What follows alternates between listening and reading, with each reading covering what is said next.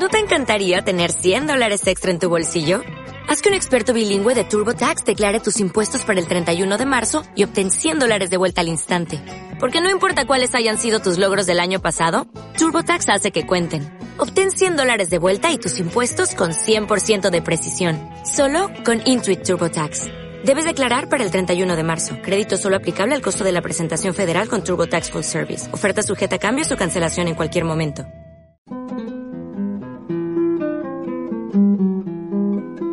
Los judíos ponen guardia en el sepulcro.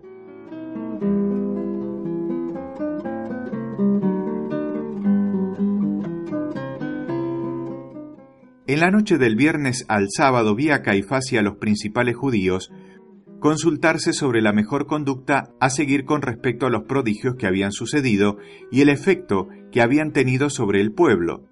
Al salir de esta reunión, fueron por la noche a casa de Pilato y le dijeron que aquel farsante había asegurado que resucitaría al tercer día, y por eso era menester guardar el sepulcro tres días, porque si no sus discípulos podían llevarse su cuerpo y difundir el rumor de su resurrección, y este nuevo engaño sería peor que el primero. Pilato, no queriendo meterse en este asunto, les dijo, Vosotros tenéis soldados, mandad que guarden el sepulcro si así lo deseáis. Sin embargo, le dijo a Casio que estuviera vigilante de todo lo que pasaba para hacerle una relación exacta de lo que viera. Yo vi a esos hombres, eran doce, abandonaron la ciudad antes del amanecer. Los soldados que los acompañaban no iban vestidos a la romana, eran soldados del templo.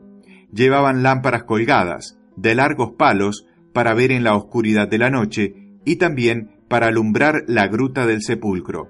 En cuanto llegaron, se aseguraron de que estuviera allí el cuerpo de Jesús.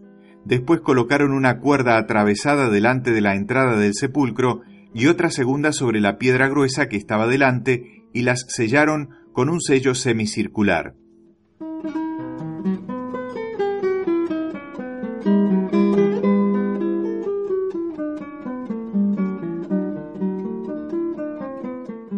Los fariseos regresaron al pueblo y los guardias se instalaron enfrente de la puerta exterior.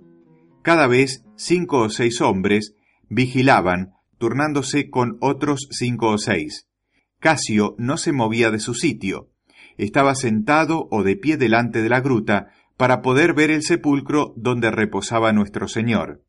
Casio había recibido grandes gracias interiores y le había sido dado comprender muchos misterios no estando acostumbrado a este estado de iluminación espiritual, estaba como en trance, casi inconsciente del mundo exterior. Había cambiado por completo, se convirtió en un hombre nuevo y pasó el resto de la vida en penitencia y en oración.